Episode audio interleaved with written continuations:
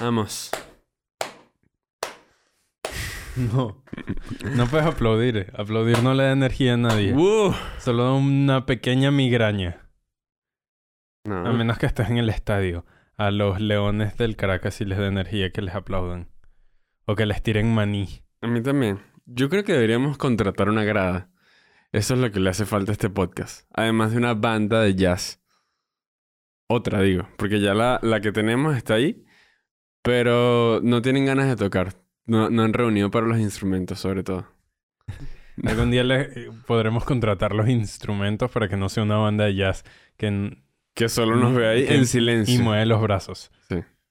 Ahora vamos con un poco de música. Bueno. Suficiente, suficiente. Gracias por todo. Para la próxima esperamos una mejora. Bueno, volvimos al estudio, a nuestras andanzas. Volvimos al podcast. Porque ya también teníamos unas tres semanas desaparecidos. No, dos semanas. Dos. Dos semanas que estuvimos trabajando en Sí, sí, nuestra sí. serie. Trabajando en nuestra serie, exacto. Eh, antes de eso, queremos como señalar a todas esas millones de personas que nos preguntaron ¿por qué no hay podcast? ¿Por qué no hay podcast? Nos paraban en la calle. ¿Dónde está el podcast de la diversión?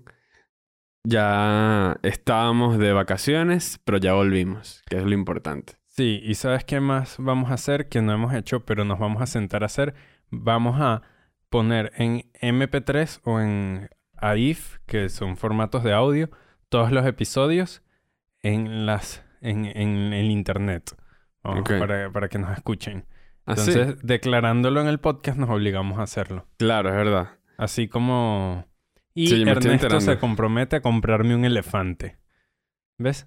Eh, Si declaras las cosas en el podcast, te ves obligado a que suceda. ¿qué hiciste? Espero que edites eso porque yo no quiero comprarte otro elefante. Dos elefantes. Después de lo que pasó con el último, Tres elefantes. no te mereces ni uno más. 17 elefantes. ¿Por qué? Porque no puedes comprar uno solo. Ellos se sienten bien en manada. Claro. Este. En manada y en mi closet. Alejandro mencionó que sacamos una serie. Y es así. Sí, por eso no habíamos eh, sacado el podcast, porque estábamos ocupados afinando los detalles finales. De nuestra serie Roomies. Sí, que Que lo la- hicimos con dos indigentes que contratamos. Eh, Carlos Yelambi y Edgar Albarrán. Ajá. Eh, ¿Por qué? ya está Porque en Mel YouTube, Gibson no nos respondía. que es otro indigente. Ajá. Está en YouTube, está en el canal de Roomies, la serie.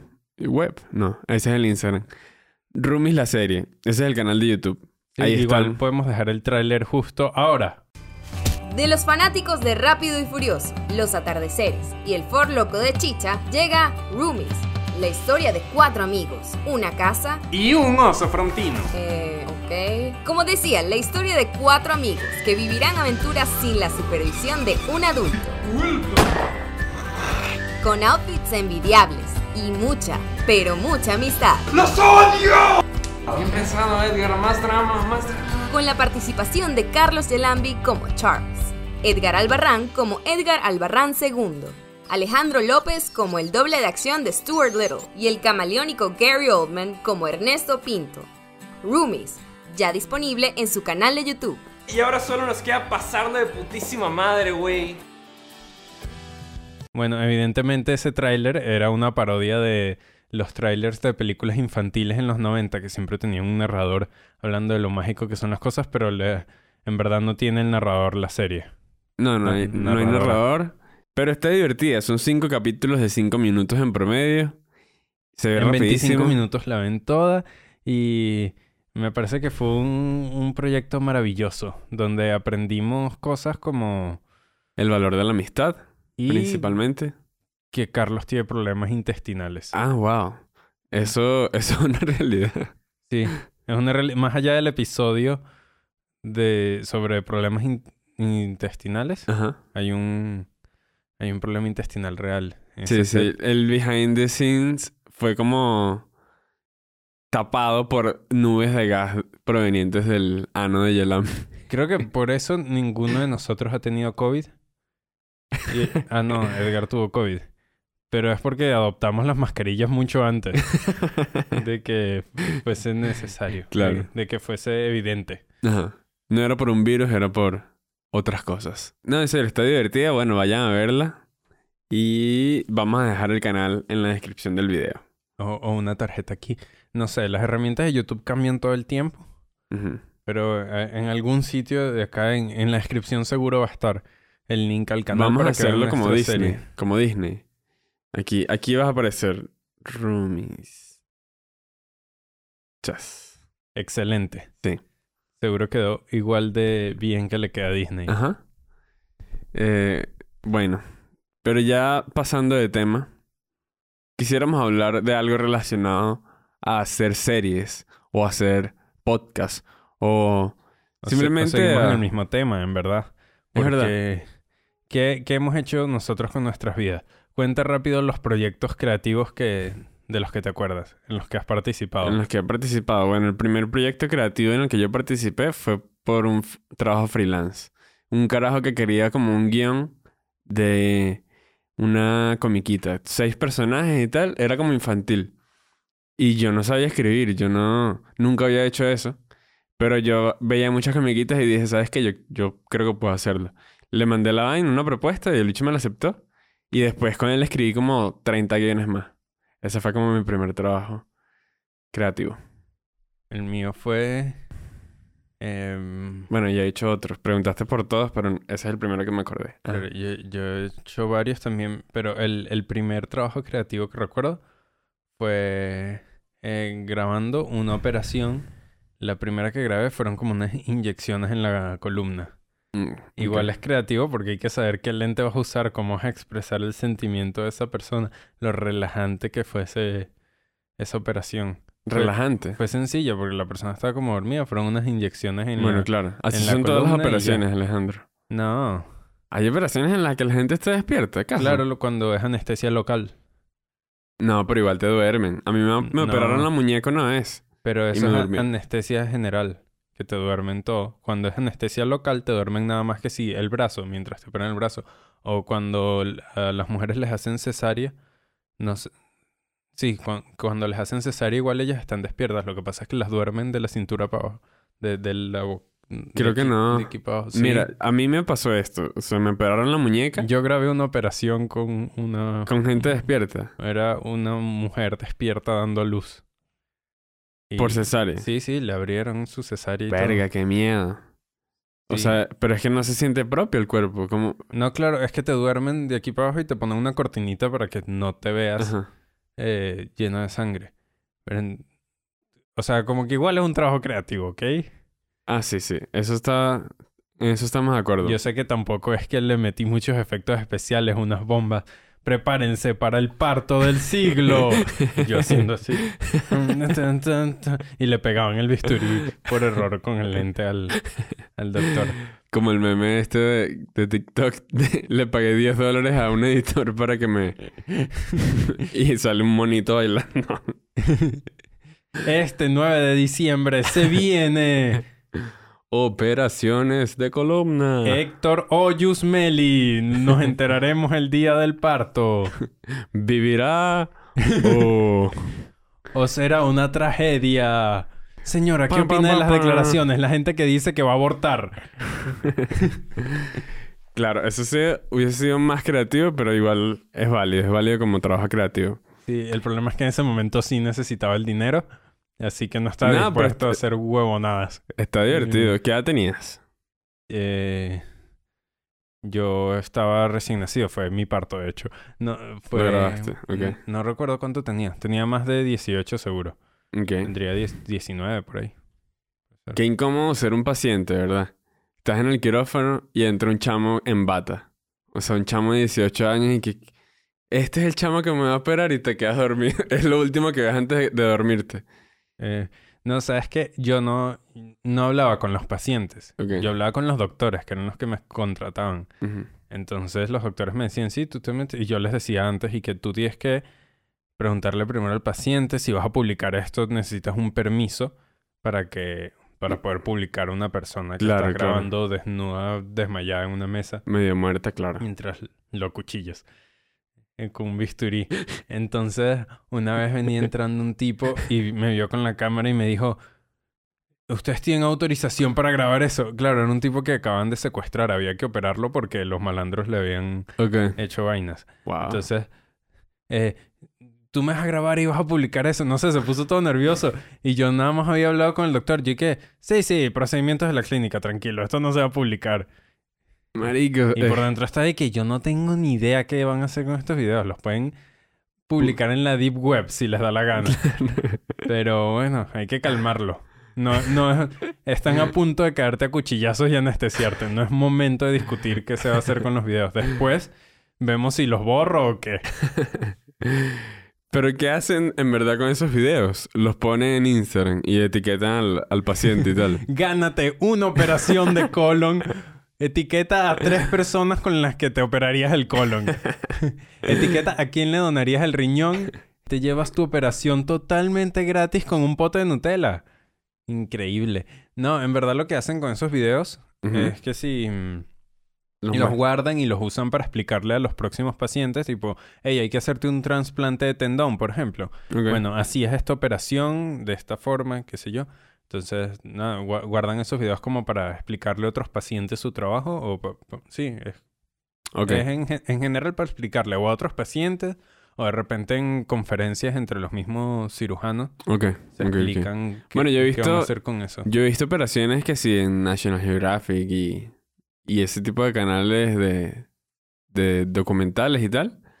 He visto como, no sé, operaciones de tetas. Ah, bueno, había como una, un programa que se llamaba Chop, creo. Creo que era algo así. Y ahí siempre estaban principalmente marcando tetas con marcadores y abriéndolas y tal. Y, Eso es un trabajo creativo. claro, es Cuando- pintura. Eh, cuando el cirujano plástico empieza a rayarla y entonces te vamos a hacer unos cuadritos por aquí. Marico, está esculpiendo, pues. llegar hasta acá. Y después esculpen el, Un dragón en el aquí. quirófano. Marico, el que lo lea. Y uno que, pero doctor, cállate la boca. Ay, lo leíste. Te jode. Este es un trabajo creativo. A ver, otro trabajo creativo que yo haya tenido, bueno, fue cuando entré en Plop y ahí fue donde en verdad escribí demasiadas más cosas. Escribí vainas de Pero Tenemos Patria, eh, un, un programa de televisión que es cero conocido, pero se llama El Show de Bocaranda. Y eran chistes de señor, lo que tenía que escribir. Pero, Pero, para el público de Bocaranda. Sí, exacto. Estoy escribiendo puros chistes de carajito y que... ¿Y dónde está el sombrero? Ay, estaba en el No, árbol. a los viejos les gustan mucho los, los juegos de palabras. Que un maduro en la frutería. ¡Ah, ay, Dios mío, la comedia! Eso es, pa- eso es así para los señores de 70 años. Y eso es lo que escribíamos para el show de Bocaranda. Pero, pues sí, ahí es donde te digo, donde más escribí vainas creativas. O no- donde más he escrito vainas creativas. Ah, ¿Y yo, trabajo igual en donde tú trabajas, pero antes yo pasé por la radio. Yo escribí varios años en radio y en la radio es como un trabajo bien intenso porque primero no lo escucha nadie. La radio la escuchan que sí tres personas. Y desde que existe Spotify, menos tres personas escuchan la radio. Pero se saca todos los días. Entonces todos los días había que escribir un guion y yo nunca había escrito radio. Entonces yo me lanzaba guiones de 10, 20 páginas todos los días y entonces, o sea, no, me rechazaban la mitad. Entonces era, eh, eh, tenía que escribir 20 páginas todos los días, me rechazaban un montón y entonces escribí un montón todo el tiempo. Y no tenía otro trabajo en ese momento. Entonces normalmente los trabajos de radio, al menos de libretista de radio, se escribe en mediodía, se escribe una tarde. Los puedes escribir todas las noches y ya no toman tanto tiempo si lo haces muy intensamente esas dos horas. Ok. Y además tienes la otra dificultad que es la censura. Aquí en Venezuela, pues. Ah, sí. Que es que no puedes decir una cantidad de palabras y una cantidad de temas que, que te limitan demasiado. Es una ladilla, pues. Yo. No, no puedes decir dictador, ni puedes decir dictadura, ni puedes... ni puedes decir decir- una palabra que ayuda mucho en la comedia. Mm, cuca, Ah, verdad. pene. No, no puedes decir son- groserías. Que son... Pero es- eso no es tan importante. Pero lo que pasa es que también como es un programa de radio, todo el tiempo, se saca todos los días hay que hablar de actualidad. Ah, sí, claro. Y cuando tienes un país hecho mierda, Es y que, ok, ¿cómo hacemos un programa de chistes de actualidad sin hablar de que se está incendiando la mitad de la ciudad en este momento? Mm, no lo hacemos. Y si- pero sí lo hacían. Sí, había que hacerlo, había que Sí lo hacerlo hacían. porque... Y se buscaban noticias de un delfín y montó una empresa en Taiwán. Y, que- y Ajá. hace chistes Hoy sobre vamos eso. a leer las noticias de Japón. Ajá. Y ya, es, esa era la actualidad porque, ajá, muy fino enfrentar a la dictadura y lo que sea, pero a nadie le gusta que le metan corrientazos en el escroto en un calabozo. Entonces... Aunque aquí no juzgamos. Puede que les guste. A alguien. Pero sí, yo también escribí radio, lo, lo ser, que sí, policía de... un policía venezolano y que te toque torturar a alguien y de repente le guste. ¡Ay, qué rico! Sígueme pegando. Latigazo. Ah. ¿Qué pasó? ¿Todo bien? ¿Todo bien, mano? Descubres que el, el método de tortura tiene que ser de tratarlo con cariño. Te quiero mucho. ¡Para, por favor! Bueno, hablando de un método de tortura poco... Coño, poco convencional, son las cosquillas. Yo las cosquillas las considero una mierda insoportable. Odio que me hagan cosquillas. Y de verdad es un método de tortura. Ah, Lo eso explica por qué te caí mal cuando nos conocimos. Mira, el- este, las cosquillas fueron un método de tortura en China. En el ejército chino, no sé, hace, hace miles de años. Pero es incomodísimo ser un torturador y que ahora sí es verdad que me vas a decir la verdad. Tiqui, tiqui. Dime dónde está el mapa del tesoro. ¡Ay! Cuchi, cuchi, cuchi, cu- cuchi, cuchi. Marico, es, la, es el método de tortura menos varonil, pero... Pero está bien, así como que humanizas a tu torturador y haces que lo quieras... No sé, no sé para dónde voy, pero me parece raro. Ese es mi, mi punto. Sí. Bueno, el ser verdugo requiere creatividad. Requiere bastante creatividad, sí. Eh, a ver, por ejemplo, tú no le puedes ya... Si le quitaste tres uñas, ya no puedes seguir haciéndolo porque se vuelve monótono. Tienes que eh, subir los niveles de tortura. Claro. La pintas bellísimo la uña. ¿Te gusta? ¿Te gusta? ¡No vas a tenerla! no, me partí una uña. Claro, Yo no sé si hace falta aclarar esto, pero a nosotros la tortura nos parece horrible. Ah, claro. Pero la creatividad La creatividad. Hermosa. Hermosa creatividad. Pero lo que queremos decir con este gran mensaje de, de la tortura y la creatividad, Es que no torturen. principalmente, pero si van a torturar, háganlo con creatividad. Hagan toda vaina con creatividad, en verdad el mensaje. Y que Creo no que torturen. no sé, siento que hay que hacer énfasis porque alguien puede malinterpretar. Pero si tienes que hacer tanto énfasis, de- después van a creer que sí te gusta torturar. No, a nadie le gusta... No, mentira. Sí hay gente que le gusta torturar. Pero... Claro, hay Pero gente... torturar está mal. No lo hagan. Obvio está mal, ya, ya, ya. Ya lo entendieron, ¿verdad? Que después sale algún loco y que... Lo, lo agarran eh, torturando a alguien en un sótano, qué sé yo, la Corte Penal Internacional y dicen, no, es que eso me lo sugirieron en el podcast de la diversión. Claro. Que sería tremenda publicidad porque todo el mundo entraría a ver el podcast, pero para insultarnos. Sí, Así que hay que aclararlo otra vez. No torturen, pero sí se puede hacer chistes de tortura. se Por puede. ejemplo, mm, hay un programa de Sacha Baron Cohen que se llama Who is America, donde él se disfraza de personajes y entrevista eh, políticos estadounidenses. Ujú. Y él entrevista como al, creo que era el ministro de Defensa cuando estaba la guerra de Vietnam. No estoy seguro. Fue Dick Cheney. Ajá. Ajá, lo recuerdo. Y entonces le pide, ¿sabes qué? Que usaban waterboarding, que es eh, como que llenan un paño de agua, te lo ponen en la cara y mojan el paño. Entonces sientes que te estás ahogando, pero no te matan. Entonces es un método de tortura. Entonces Sacha Baron Cohen lo que hace es que le pide a Dick Cheney que le firme su kit de waterboarding, que un autógrafo. Entonces sí se pueden hacer chistes de, de tortura burlándote de- del torturador, no del torturado. Qué risa. Qué risa el kit de waterboarding. que eso era complicado. Solo un pote de agua y un trapo. Pero Está bien. Un Quito Eh, marico, Sasha- autografiado por Dick Cheney. Sasha Baron Cohen, qué bolas. Esa es una buena fuente de inspiración. eh, ese tipo de gente. Que es otra parte de la creatividad. Que a veces uno cree que es simplemente como sentarse frente a una hoja y escribir, no sé, lo que tengas en mente de escribir. Y ya. Pero creo que las referencias son muy importantes para cualquier cosa que no vaya a escribir. A veces hay cosas que te mandan y tú no sabes cómo, cómo se hace o no entiendes bien el tema.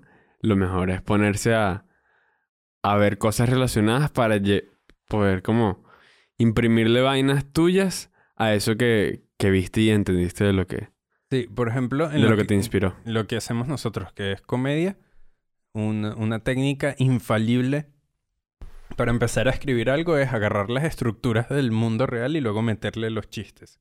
A ver, dame un ejemplo. Dale un ejemplo a la gente.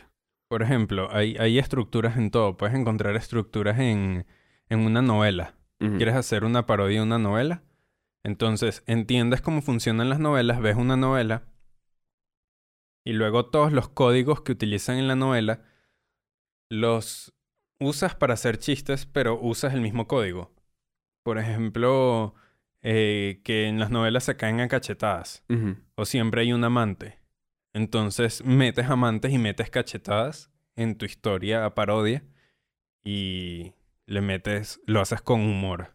Entonces ya no es una cachetada seria, sino es, Le rompes la expectativa. ajá, Porque... la gente ya sabe cómo funciona el mundo real y al meterle chistes, entonces, ¡ay, qué divertido!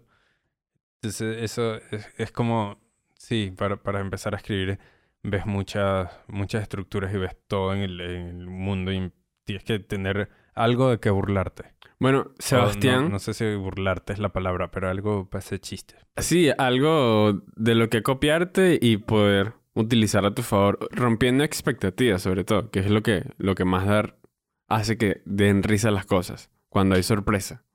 Cuando pasa algo que no te esperas y que... No, pero que además sea gracioso porque No, claro. hay veces que vas por Caracas y ¡ay, un tiroteo! ¡Qué cómico! Claro. No pero ya va, ya va, ya va. Ahí no estás rompiendo las expectativas. Y que, ah, un tiroteo. ¡Ah, no hubo tiroteo! ¿Qué es esto? Exacto, ahí está la comedia.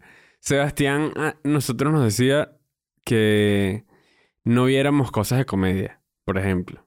Que no viéramos stand-up, que no viéramos series de comedia, sino que más bien viéramos, eh, no sé, el programa este donde, donde juzgan cuchillos. El cuchillo más bello, no sé, el, o vainas médicas. Él veía demasiada televisión y dice que utilizaba eso como para agarrar formatos y luego imprimir chistes. Nanutria, esto no es un consejo que escuché directamente de él, pero sí como que les decía a los demás que si querían escribir chistes no se iban a meter en Twitter o no se iban a meter en páginas de memes, sino que iban a, a ver el mundo. O sea, como ver todo lo que hay afuera de y luego llegar a Twitter, llegar a lo otro y escribir tus cosas. Claro. Igual hay que ver comedia si quieres escribir comedia, ¿no? Pero no es para copiarte la- los chistes, No, bueno, obvio. sino para entender cómo se hace. Sí. Y para divertirte. Porque, Porque uno también ¿sabes qué, qué tortura debe ser para un escritor de comedia que le digan no puedes ver comedia más nunca? Entonces, Sí, yo no estaba al 100% de acuerdo con Sebas, pero... No, yo, sí- yo sí lo entiendo. entendía, Como sí. que él decía que para escribir no vieras comedia. Porque siempre hay unos momentos antes de escribir que es y que necesito inspiración. Sí, marico, ese es, ese es un engaño. Me ha pasado. Tipo, he estado frente a la página en blanco y que bueno, voy a escribir stand-up ahora sí. Este es mi momento. Pero digo, "Hmm, ¿cómo es que se hace stand-up? Y ve- termino viendo dos especiales de Louis y que, ah, ok. Ya no quiero escribir stand-up. Y ya. Vamos a ver qué más ha hecho Louis. Ajá. Terminas en un episodio de caso cerrado y que, ay, esa amante es una puta. Sí, sí. No, hay, hay muchos desvíos en el trabajo creativo que es otra parte. Y es la más difícil. Que nosotros también hemos enfrentado mucho. La procrastinación, la flojera, Sí, yo, yo descubrí el bloqueo. que una cosa que te hace que te distraigas demasiado son las preocupaciones. Hay demasiadas preocupaciones a la hora de escribir que hacen que uno termine cediendo ante alguna presión de, ay, pero tengo, tengo hambre, voy a ir a comer y entonces le escapas al problema. ¿Qué es lo que hay que hacer? Escribir para divertirse. A ver. Que ya, que no te importe nada que si, ay, que este chiste no le va a gustar al público de, de Puente Hierro. Entonces, y que, ¿sabes qué? Vamos a escribir para divertirnos y ya. Y cuando te diviertes salen mejores chistes, creo yo. ¿Sí? Que es lo que hicimos básicamente con nuestra serie, Roomies, disponible ya en YouTube. En... Vayan a verla. Dejen comentarios, denle like. ¿Cómo Ah, también pueden hacerlo aquí, por cierto, si, si les provoca. ¿Cómo ¿Qué? describirías nuestra serie en tres palabras? Tres palabras. Eh, chistosa. Comiquitas. Mis tres palabras. es una sola, separada en sílabas, Alejandro. Ya hemos hablado de esto. Solo tengo Que por cierto... dos palabras A ver. que decirte. Ortografía. Ok. Este... Comiquita es una buena palabra. Cómica es chistosa. Comiquitas. Y... Edgar. Ya. Esas son mis tres palabras. ¿Tú? Ok, yo la describiría como... mm, Bueno, ya que no te gustaron mis primeras tres palabras, Porque era una sola. eran tres palabras. La creatividad no tiene límites. A ver. Em, sí, creo que... em, Bob Esponja 2. Esas son unas buenas tres palabras.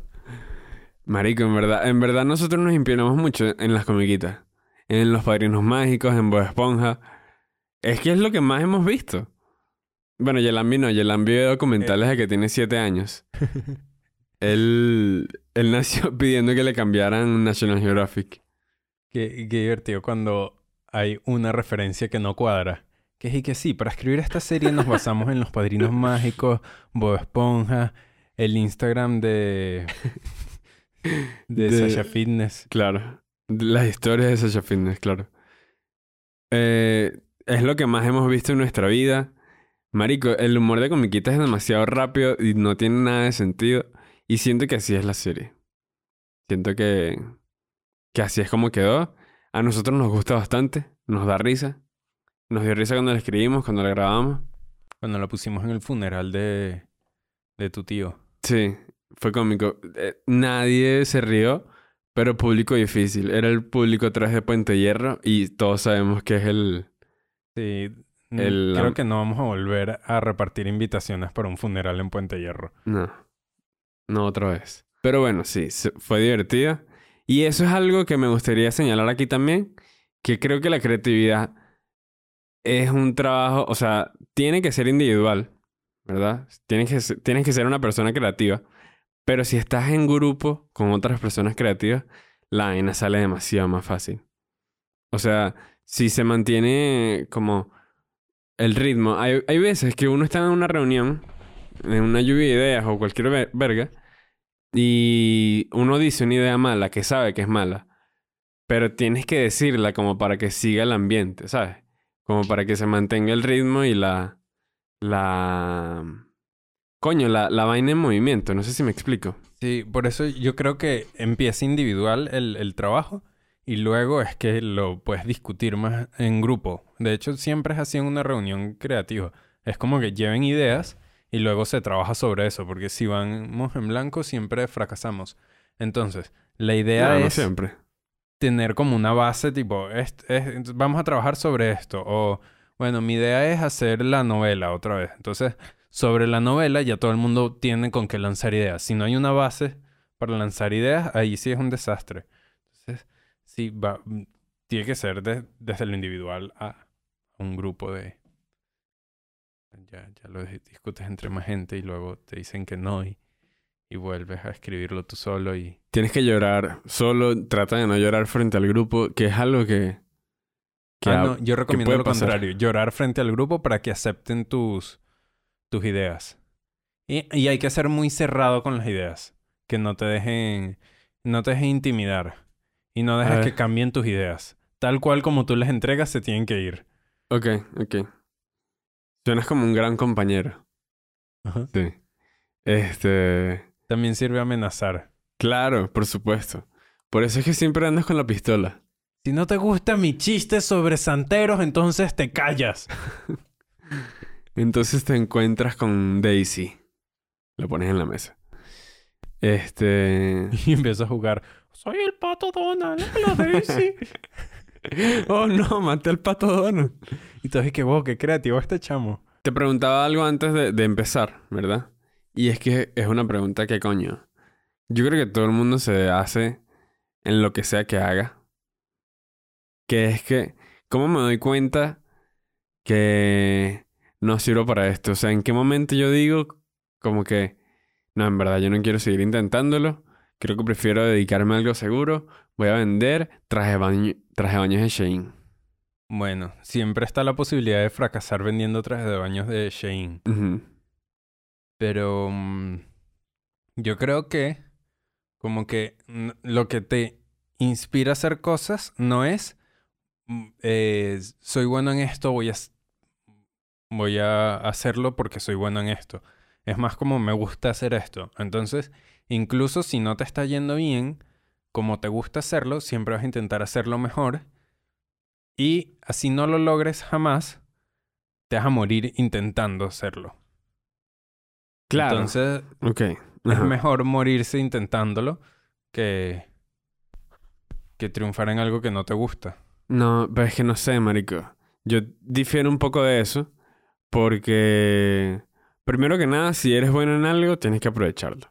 Como por ejemplo, Walter White se dio cuenta de que era bueno haciendo metanfetaminas y fue que, ¿sabes qué? Esto es lo mío. Que por cierto, muy creativo Walter White. El bicho se cambió el look, se hacía la mejor receta y la fue mejorando y la fue mejorando y es el mejor. Este, en fin. Pero volviendo a eso, creo que si eres bueno en algo, deberías dedicarte a eso. Entonces, si yo fuera, por ejemplo, bueno, vendiendo trajes años de Shein, creo que sería como, a pesar de que me guste algo, creo que me podría dedicar a lo otro. Pero ese no es mi punto principal. Yo creo que, si marico, si te quedas como que demasiado tiempo y ya ponte que tienes 40 años y sigues intentándolo, no sé, haciendo stand-up, pero no tienes más de 10 minutos sólidos, es y que, verga, no sé si, yo no, yo no sé, si yo fuera esa persona, yo no sé si seguiría. Porque es que yo he visto mucho el fracaso de gente que lo intentó y sigue ahí. Yo, yo también he visto el fracaso.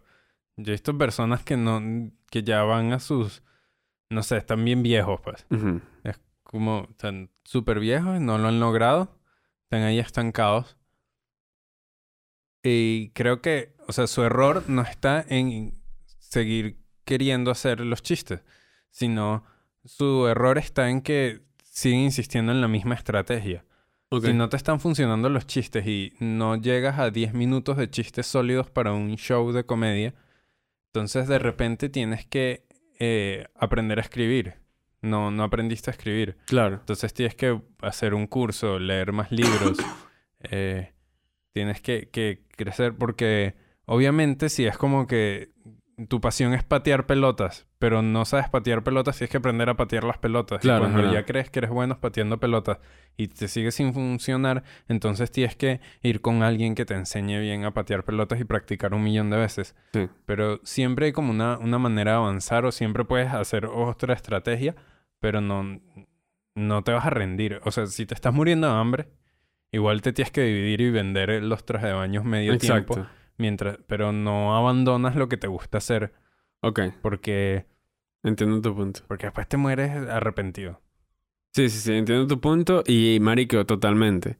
Creo que es eso, ese es el secreto, el de cambiar la estrategia, el de hacerle un approach creativo a, a lo nuevo que tienes que intentar porque si no te vas a quedar estancado. Por ejemplo, Louis, Louis C.K., que marico, el comediante que más risa me da, el bicho, no sé en qué año, pero él cuenta que una vez se estaba presentando en un bar chino, él tenía una hora de material. Era como su hora sólida, pero él la odiaba. La odiaba por completo porque decía que eran chistes como que ya estaba cansado de contar, que llevaba 10 años contando, que no decían algo sobre él, o sea, no decían una verdad. Y entonces se ladilló. Y eh, le fue mal en, esa, en ese show de un restaurante chino, se monta en el carro a llorar y escucha una entrevista de George Carlin, otro comediante, que está diciendo como que, mira, yo todos los años eh, voto mi material y escribo, empiezo a escribir otra vez. Y al final del año hago un especial. Y entonces él dije que, ¿sabes qué? Voy a intentar eso. O sea, voy a votar mi material sobre todo. Y ahí es donde empieza Louis como lo conocemos hoy. Que es que tiene, no sé, marico, o sea, casi que un especial por año desde el 2010 hasta el 2017. Y le funcionó, le, le funcionó el cambio de estrategia. Ahí entra como la, el consejo que da todo el mundo, el más cliché, pero es, es real que es que hay que hacerlo. El de Nike, el eslogan de Nike, just do it. Coño, sí. Ese es el secreto en verdad. Sí, Que porque siempre lo primero que haces es una mierda y lo segundo también y lo tercero, pero lo vas mejorando poco a poco. sí, Es muy raro que alguien haga algo y de repente sea el, el prodigio. Sí, sí, sí. Yo ahorita estoy un poquito estancado en eso. Siento que me da como miedo a veces hacerlo. Por el miedo al fracaso. Es como que me detiene y, y dejo la página en blanco. Y no, no, yo sé que no estoy en lo correcto, pero es como, no sé, una fase, qué sé yo. Un bloqueo. Eh, pero no, yo sé que no estoy en lo correcto porque cuando uno no tiene algo para corregir, estás equivocado. O sea, si tú escribes una mierda, pero después la relees y le- la mejoras, ya ahí es una victoria. Y eso lo puedes seguir mejorando y mejorando. Y, y nadie tiene que leerlo. O sea, puedes hacerlo y nadie se va a enterar de ese fracaso si lo que te preocupa es que dirán. Sí, es verdad. Como que puedes hacerlo y, y luego lo lees y lo corriges hasta que sea algo que tú digas, ok, esto pasa el filtro para presentarlo a más gente y que me digan qué les parece. Claro. Y si es una mierda, entonces tienes más cosas que corregir. Entonces, como que igual siempre hay progreso a menos que tú no quieras. Claro, totalmente. Pero bueno, eso fue todo del podcast de la diversión sobre creatividad. ¿Por qué hablamos de creatividad? Bueno, por el lanzamiento de nuestra nueva serie, Nuestra nueva serie. Roomies, que ya en verdad no tiene mucho sentido promocionarlo porque no es como que la gente no vio los primeros minutos y dijo que, ¿sabes qué? Voy a saltar al minuto 40 de una Claro, vez. pero ya está terminando el podcast. Entonces, si estaban esperando a que terminara el podcast para ir a ver la serie, este es el momento. Sálganse de aquí de una vez. Vamos a poner el link de la lista de reproducción del canal de toda mierda. Vean Roomies. Está, está divertido. Chao.